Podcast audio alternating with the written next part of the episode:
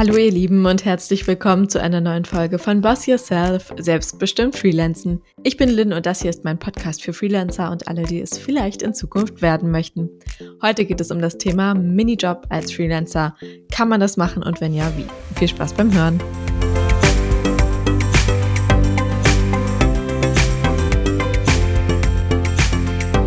Hallo zusammen. Ich hoffe, es geht euch gut, wenn ihr jetzt hier zuhört und ich freue mich, dass ihr wieder eingeschaltet habt und offenbar ja Interesse habt an diesen ganzen schönen Freelancer-Themen, die hier im Podcast immer wieder behandelt werden.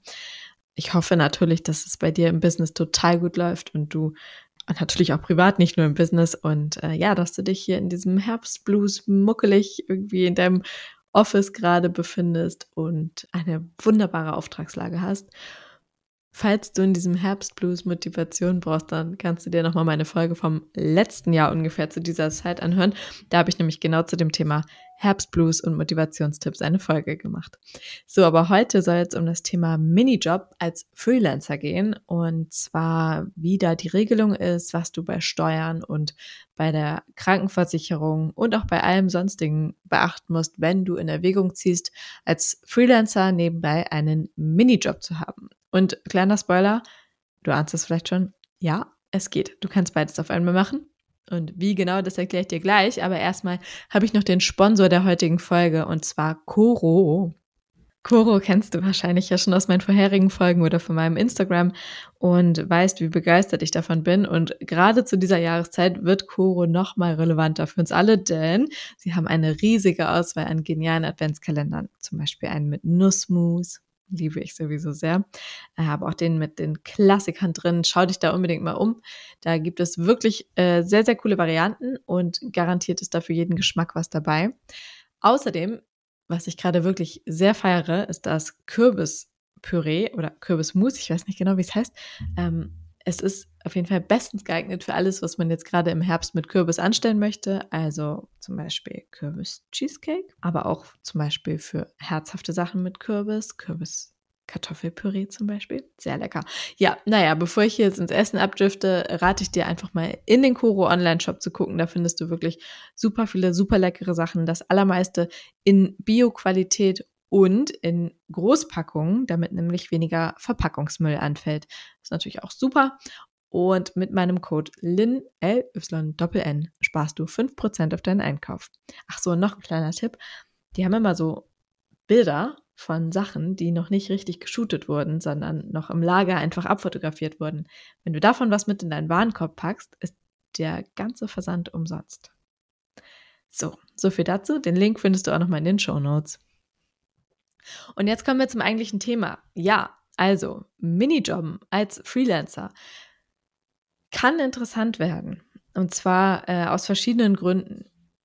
Dazu komme ich gleich. Weißt du überhaupt, was ein Minijob ist, ist natürlich erstmal die Frage. Äh, der war bis vor kurzem und ist auch immer noch äh, bekannt als 450-Euro-Job. Das hat sich aber vor ja, ungefähr zwei Wochen geändert, denn jetzt ist es ein 520-Euro-Job.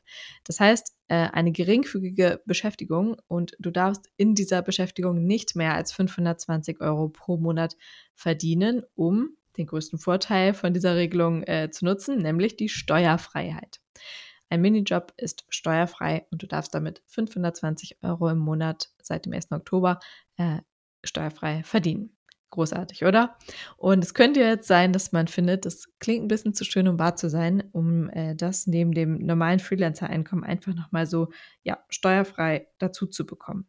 Aber wie gesagt, es ist auf jeden Fall möglich und ähm, kann zum Beispiel dann relevant werden, wenn man jetzt mal eine etwas dünnere Auftragslage hat gerade, aber nicht sagen möchte, ja, ich suche mir jetzt direkt eine Festanstellung und schmeiße das hin mit dem Freelancer sein, sondern ja, ich suche erstmal nach einem anderen Weg und da kann es dann zum Beispiel äh, eine Stütze sein für eine gewisse Zeit, noch nebenbei einen Minijob anzunehmen. Äh, oder wenn ja, also wenn die Auftragslage dünn ist oder wenn vielleicht auch einfach äh, aus finanziellen Gründen du noch mehr dazu verdienen musst, weil es gerade da nicht so ganz rund läuft, ähm, dann kann das relevant werden. Was das so für Tätigkeiten sind, das variiert total. Äh, in der Regel sind es ja immer Sachen, die jetzt nicht auf ewig angelegt sind, sondern häufig so Aushilfstätigkeiten, beispielsweise im Einzelhandel oder ähm, auch in der Gastro. Aber es kann auch sowas sein wie jetzt zu dieser Jahreszeit äh, in der Werkstatt beim Reifenwechsel helfen. All das sind mögliche Varianten von Minijobs und je nachdem, was was einem da liegt, denke ich auch, dass es für jeden irgendwie einen Minijob geben würde, der relevant sein könnte oder interessant sein könnte, ähm, um für eine gewisse Weise, für eine gewisse Weile da eben ein bisschen nachzuhelfen, sozusagen. Genau. Ähm, dabei gibt es ein paar Sachen, die wichtig sind zu wissen für Freelancer, wenn du das machen möchtest. Ähm, dann stellt sich ja zum einen jetzt erstmal dieses ganze Steuerthema, äh, stellen sich da ein paar Fragen. Das grundlegend äh, Wichtige ist, dass ein Minijob keine freiberufliche Arbeit ist, sondern du bist da in einem Angestelltenverhältnis, in einem besonderen, weil es ja eben ein Minijob ist, ähm, aber es ist ein Angestelltenverhältnis. Das heißt, du hast eine eindeutige Regelung, also sowas wie einen Arbeitsvertrag und hast eine gewisse Stundenzahl oder einen Umfang von Arbeit, den du für diesen Arbeitgeber im Monat leistest. Und äh, das sollte auch ein regelmäßiger Arbeitseinsatz sein. Also so und so viele Stunden im Monat zu dem und dem Preis oder zu dem und dem Verdienst, der maximal 520 Euro sein darf. Irgendwie so sollte das festgelegt sein in deinem Vertrag. Da kommen wir auch gleich nochmal zu, was es da noch so für Verhandlungsmöglichkeiten gibt. Grundlegend ist es aber so, seit äh, dem 1. Oktober ist der Mindestlohn jetzt bei 12 Euro, nicht mehr bei 10,45 Euro. Und der betrifft uns ja sonst als Freelancer eher nicht so doll, weil die Stundensätze von Freelancern ja hoffentlich bei allen, die hier zuhören, über 12 Euro liegen. Und dementsprechend ist das sonst für uns nicht so relevant. Aber wenn du jetzt überlegst, einen Minijob nebenbei anzunehmen, dann wird das Thema vielleicht doch nochmal spannend, denn ähm, der Mindestlohn ist zwar das, was du mindestens bekommen musst, aber ähm, heißt nicht, dass du nur Mindestlohn bekommen musst. Aus der Zusammenstellung von 12 Euro die Stunde Mindestlohn und maximal 520 Euro im Monat ergibt sich, dass du dann maximal 43,3 Stunden im Monat arbeiten kannst für den Arbeitgeber auf dieser Minijob-Basis. Und das darfst du dann entsprechend auch nicht überschreiten. Diese ganzen Zahlen, ey. Kommen wir nochmal zu dem, was man sich besser merken kann als Zahlen. Wenn du jetzt einen Minijob im Auge hast und da vielleicht ein Gespräch hast und meinst, du möchtest für die arbeiten und die möchten auch mit dir arbeiten, dann wird ja in gewisser Weise ein Vertrag ausgehandelt, äh, außer der ist schon festgeschrieben und die haben feste Konditionen, von denen sie nicht abweichen. Da kannst du natürlich dann mal überlegen, ob du gewisse Vorkenntnisse mit einbringen kannst, ob das ein Job ist, bei dem du, auch wenn das vielleicht jetzt nicht genau dein Kerngebiet ist, bei dem du trotzdem irgendwelche Skills schon hast, die dazu führen, dass du eine bessere Verhandlungsposition hast und mehr als diesen Mindestlohn verlangen kannst. Äh, es kann ja auch einfach sowas sein wie Lebenserfahrung, jahrelanger Kontakt mit Menschen, der dir vielleicht auch im Einzelhandel ähm, helfen würde. Na klar, muss man auf jeder Position nochmal was neu lernen, aber ich glaube, bei sehr vielen gibt es gute Gründe, da nochmal drüber hinaus zu verhandeln. So, und genau genommen könntest du sogar mehrere Nebenjobs äh, in Minijobform haben. Es ist halt nur wichtig, dass du diese Grenze nicht überschreitest. Es kann sich aber auch aus zwei Jobs zusammensetzen, die dann eben zusammen auf 520 Euro kommen. Also da bist du frei, musst halt nur überlegen, ob sich das lohnt oder ähm, ja, mit hin und her gefahre und ähm, möglichen Aufwänden, die du hast, dann am Ende einfach noch viel mehr Aufwand ist für dich, wenn du zwei verschiedene Minijobs neben deiner freiberuflichen Tätigkeit hast. Genau, so und dann ist es nämlich so, dass du in der Steuererklärung am Ende des Jahres, wenn du all diese Regeln hier eingehalten hast, deinen 450-Euro-Job nicht mal mit angeben musst, weil du ja da drunter geblieben bist, wenn du drüber bist, musst du es mit angeben, aber dann wäre es auch kein Minijob mehr, sondern ein Midi-Job und das hätte dann dein Arbeitgeber auch schon gemerkt. Ähm, genau, dann hast du deine Steuererklärung als Freelancer. Entweder du machst sie selber oder halt mit einem Steuerberater. Ob sich das lohnt oder nicht, habe ich in der letzten Folge besprochen. Da kannst du dann auch nochmal reinhören, wenn du dich äh, das fragst. Ansonsten hast du eben deine eigentliche Steuererklärung zu den Einkünften aus selbstständiger Arbeit und äh, da muss dieser Minijob nirgendwo stattfinden, weil es eben ein Minijob ist und der ist steuerfrei. Das heißt, du darfst den wirklich einfach so nebenbei haben, wenn du dich an diese Regeln hältst. Und die zweite Frage, die sich dann natürlich auch immer stellt, ist die nach der Versicherung. Wie bist du jetzt versichert, wenn du so einen Minijob hast? Denn normalerweise zahlt ja der Arbeitgeber einen Teil der Krankenversicherung äh, bei Angestellten und Freelancer zahlen ihre Krankenversicherung ja selber. weißt du ja sehr wahrscheinlich, weil da immer ein ordentlicher Betrag vom Konto abgeht.